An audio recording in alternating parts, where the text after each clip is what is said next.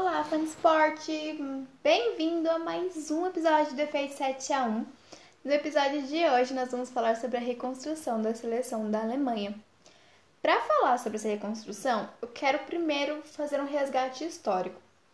A seleção da Alemanha ela tem uma história muito tensa. Eu acho que esse é o adjetivo mais apropri apropriado para se usar. Durante muito tempo, ela foi Alemanha Ocidental então, antes de 2014, a Alemanha ela não tinha ganhado um título como a Alemanha. É, como todo mundo deve saber, durante a Guerra Fria, a Alemanha ela literalmente foi dividida ao meio por um muro. E a Alemanha foi campeã em 1990, um ano após a queda do Muro de Berlim e a unificação do país. Só que apenas jogadores da Alemanha Ocidental foram convocados. Então, só em 2014 que nós tivemos jogadores das duas partes do país sendo convocados. Mas até por uma questão de respeito histórico, né, respeito ao país, que a seleção que sofreu com os problemas sociais, não tem nem sentido falar que a Alemanha não é tetracampeã. É, independente se foram conquistados por Alemanha Ocidental ou não, a Alemanha tem quatro títulos. Enfim, a Alemanha, ela precisou se reconstruir. Depois de 1990, ela ficou num período de tempo muito grande sem títulos, foram 24 anos. Então eles começaram a estudar saídas para esse jejum de títulos e começaram a fazer um investimento muito forte na base, porque eles entenderam que eles precisavam investir no novo para conseguir frutos no futuro. E foi o que fizeram, e a seleção tetracampeã em 2014 veio desse projeto de base, veio desse investimento, e foi o primeiro grande é, fruto que a Alemanha co conseguiu depois de ter se adaptado a essa filosofia. É, mas, logo após 2014, né, na próxima Copa, que foi 2018, a Alemanha ainda contava com alguns jogadores que foram campeões em 2014, mas 2018 foi um ano muito difícil para a Alemanha, que foi eliminada precocemente na fase de grupos da Copa do Mundo. É, talvez a frustração tenha sido maior por estar em um grupo considerado fácil, onde ela era franca favorita à liderança e acabou saindo tudo errado, né? A Alemanha estava num, num, grupo com México, Suécia e Coreia. E perdeu dois jogos, conseguiu ganhar só um, somou três pontos. Então foi muito complicado para a Alemanha mesmo o ano de 2018, que se fechou com o rebaixamento na Nations League, que é uma nova competição criada pela UEFA. Com todo esse caos que 2018 trouxe para a Alemanha, o treinador Joaquim Low, que já ocupa o cargo como o cargo de treinador da Alemanha por há 12 anos, percebeu que estava ameaçado, estava com a corda no pescoço e que ele ia precisar iniciar uma nova era na seleção. Então foi quando ele decidiu que estava na hora de se desfazer de alguns medalhões, de desapegar de algumas pessoas que já tinham o nome cravado ali na Alemanha e Miller, Hummels, Boateng, Kedira foram agradecidos, mas já não fariam parte mais da seleção nacional. Alguns outros nomes, como Neuer, Kroos e Draxler, que estavam aqui em 2014, permaneceram no time, mas pode ser que eles estejam com uns dias contados. O próprio Tony Kroos ele já avisou que só vai disputar mais a Euro 2020 e vai se aposentar da seleção então, nós percebemos que a Alemanha ela tá por motivos de força maior e por vontade própria, tendo que se renovar. Essa geração que vem chegando é uma geração que já se mostrou talentosa e que promete bons resultados para a Alemanha. É, nós não podemos dizer se vão ser campeões do mundo ou não, mas promete tentar pelo menos e conseguir bons resultados, seja na Copa do Mundo, na Euro, enfim, nas competições que vierem a competir, né? Só que essa geração, ela começa marcada por uma coisa ruim, que foi essa eliminação em 2018. Alguns dos novos nomes, eles estavam na Copa do Mundo. E eles vão carregar essa marca de logo de cara terem feito parte desse, desse fiasco que foi 2018. É, mas em contrapartida, foram campeões da Copa das Confederações. Tudo bem que a Copa das Confederações é um título de menos expressão, é um título que muita seleção não quer ganhar, mas o lado bom é que a Alemanha ela não mandou ninguém, digamos, do seu time principal da época. Eram só os garotos mesmo ali de, de, de idade olímpica. E o único com mais experiência ali, que, que foi, que tinha participado em 2014, foi o Draxler. De resto, era mais a garotada da base mesmo. Claro que ali nós já tínhamos nomes que já eram reconhecidos na Europa, como Kimmich, como Ter Stegen, mas enfim, a, a base daquela seleção era garotada. Só que essa seleção, ela chega aí, essa geração, né? Ela chega com a intenção de substituir, a intenção não, né? Eles vêm para substituir uma seleção que foi campeã no mundo. Então já tem toda essa responsabilidade em cima dos jovens talentos da Alemanha há uma cobrança muito maior, porque quando você se torna campeão do mundo, você quer de novo, você quer mais e mais, é um vício, né? Então, vai ser difícil trabalhar esses garotos, prepará-los psicologicamente para lidar com a pressão que eles já estão sofrendo e vão continuar sofrendo até alcançarem o ápice, se alcançarem. Eu separei o nome de sete jogadores que atuam na Bundesliga e já fazem parte é, das convocações do Joaquim Low, alguns com mais frequência, outros com menos. Mas, enfim, a lista tá com nomes bons e eu vou falar um pouco mais sobre eles agora. Eu vou começar pelo Nubel, goleiro do Schalke 04, que tem apenas 23 anos e já é o franco favorito a ser o novo Manuel Neuer aí do futebol. O próprio Bayern tá querendo levá-lo, né, na por enquanto para ficar na reserva do Neuer, mas para ser o seu substituto nato daqui algum tempo, né? Eu creio que o Neuer logo anunciará também a sua aposentadoria e o Nubel é o novo nome na Alemanha. Claro que nós temos Ter Stegen, nós temos o Berdleno, o Kevin Trapp, mas assim, o Nubel ele é um nome jovem.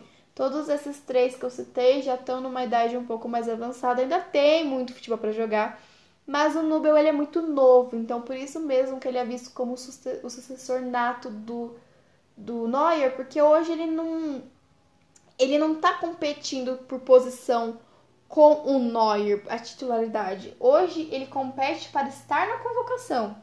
É diferente, por exemplo, do Ter Stegen. Então, assim, para mim o Nubel ele, é um, ele vai ser o novo nome do, do gol da Alemanha logo logo, né? E aí eu, eu passo pro Brant. Essa lista ela conta aqui basicamente com atacantes e meias, mas eu venho pro Brant, que hoje joga no Borussia e tem 23 anos também. O Brant, até na temporada, até a temporada passada, ele jogava no Bayer Leverkusen, que é um time que revela muitos nomes. E o Brandt hoje carrega a camisa 10 da seleção da Alemanha, que um dia pertenceu a Podolski e vários outros. É... Mas o Brandt, ele chegou agora no Borussia, né? Essa primeira temporada dele lá. E ele ainda tá tentando conquistar o seu espaço no time, começa os jogos na reserva grande parte do tempo.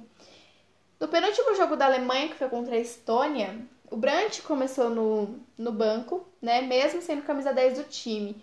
Talvez porque hoje a camisa 10 ela não tenha o peso que ela tinha um tempo atrás, né? Não desmerecendo jamais o, o futebol do Brandt, eu acredito que ele tenha condições, ele tem o talento para ser o 10 da Alemanha, tá bom? É, mas o, o Brandt, ele, ele, ele é, apesar de ele ser atacante, ele tem uma facilidade muito boa, muito, muito grande em criar jogadas, né? E, e, e, é fácil. Ele é aquele tipo de jogador que, que faz as coisas parecerem fácil. Tipo, pra ele é fácil jogar bola, é fácil driblar. Há um tempo atrás ele era chamado como o novo Messi, né? Ele era o Messi alemão. Exagerado, ao meu ver, mas era assim que ele era conhecido, foi assim que ele surgiu no cenário do Mundial de Futebol. Deixando o Brandt um pouco de lado, nós vamos falar agora do Timo Werner, atacante do Leipzig, que também tem 23 anos. Vocês vão ver que a idade aqui não vai passar de 24 anos, viu, galera? Mas enfim, o Werner, ele é aquele atacante ali que nasceu para fazer gol. Ele e o gol se dão muito bem. O, o Werner tá sempre muito bem posicionado. É um outro jogador que tá.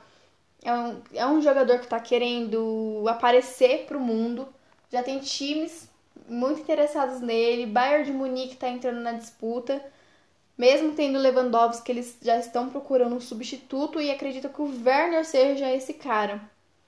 E falando em Bayern de Munique, tem três nomes do time aqui. Começando pelo Goretzka, que é meia, né? Tem 24 anos. O Goretzka, ele ele é um outro jogador que também vem procurando seu espaço dentro da Alemanha. É... ele é um jogador muito consistente e apesar de ser meia, sempre está bem posicionado ali no ataque, ele é um meia mais avançado. E o Goretzka, ele é um dos, dos jogadores que, ao meu ver, daqui a um tempo estarão liderando essa Alemanha. Mas quem eu acho que realmente já faz isso e vai fazer muito bem, que vai herdar a faixa de capitão daqui a um tempo, é Joshua Kimmich, o lateral de 24 anos do Bayern.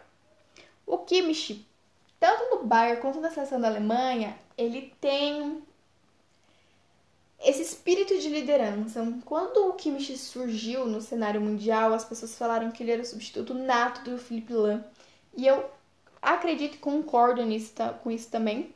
O, o Kimmich, ele, além de jogar na lateral direita, ele também atua ali no meio campo como volante ou na zaga. E essa poli, como ele é polivalente, essa versatilidade do Kimmich faz com que ele tenha um espaço mais cativo na Alemanha, né? exatamente por poder atuar em várias posições. É, nos últimos jogos atuou ali como volante ao lado do Tony Kroos, então dá um contraste muito legal de experiência com, tipo, o passado e o futuro, sabe? Aquela transição. Foi assim um reflexo muito bom da transição que a Alemanha está passando. É, acredito sim que logo mais o Kimmich será o capitão da Alemanha. Ele vai assumir a braçadeira e muito por essa liderança que ele já mostra, é, mesmo muito novo, não é de hoje que o Kimmich mostra esse, é, ele, ele demonstra esse espírito mesmo de líder.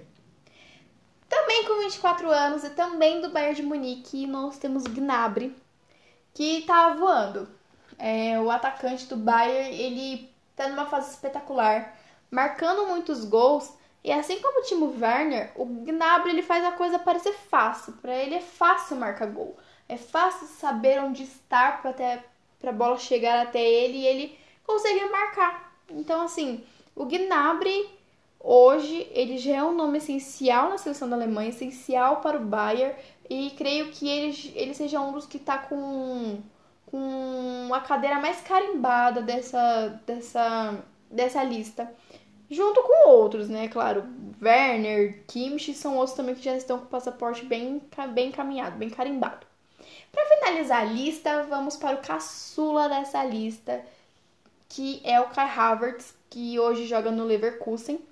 E até a temporada passada ele jogava lá do Brandt e era uma dupla assim sensacional ali de criação de jogadas e finalização.